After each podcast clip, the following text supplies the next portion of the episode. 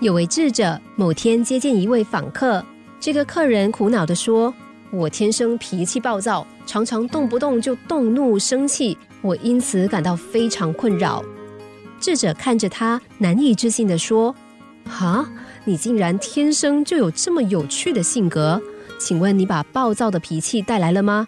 不妨拿出来看一看，让我替你治好。”客人摇摇头说。脾气暴躁，要遇到不如意的事情才会宣泄出来的。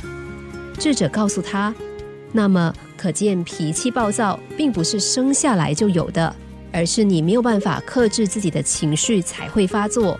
如果生气的时候你能够克制自己，哪里会有什么暴躁的脾气？你不检讨自己，却把脾气暴躁推说是父母亲生给你的，这样陷父母于不义，不是太不孝了吗？”客人听了这番话，良久无言以对。社会快速变迁，现代人已经不像农业社会那么含蓄单纯，处事原则不再以温柔敦厚为根本，稍有不遂心意，就会当着他人的面前爆发满腔的怒气，甚至口不择言。人都有自尊，尊重别人就等于尊重自己。一个不尊重别人、随意口出恶言的人，不管他的外貌有多么出众，都会让人望而却步，不愿意去接近。对别人态度不友善、脾气暴躁的人，不但自己精神不愉快，也得不到他人的好感。尤其表现欲望强烈、骄傲任性或者歇斯底里的人，遇到不如意的事，往往刹那之间就爆发无名怒火。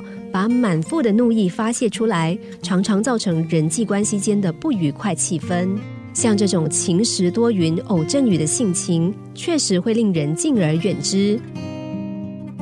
俄国有位作家曾经说：“如果一个人仅仅顾及自己，那么他一生里伤心的事一定比快乐的事来得多。安定的心灵就好像辽阔的天空。”任由白云舒卷，明月来去，群星明灭，永不留痕迹。总是以最宽阔的胸襟包容万物。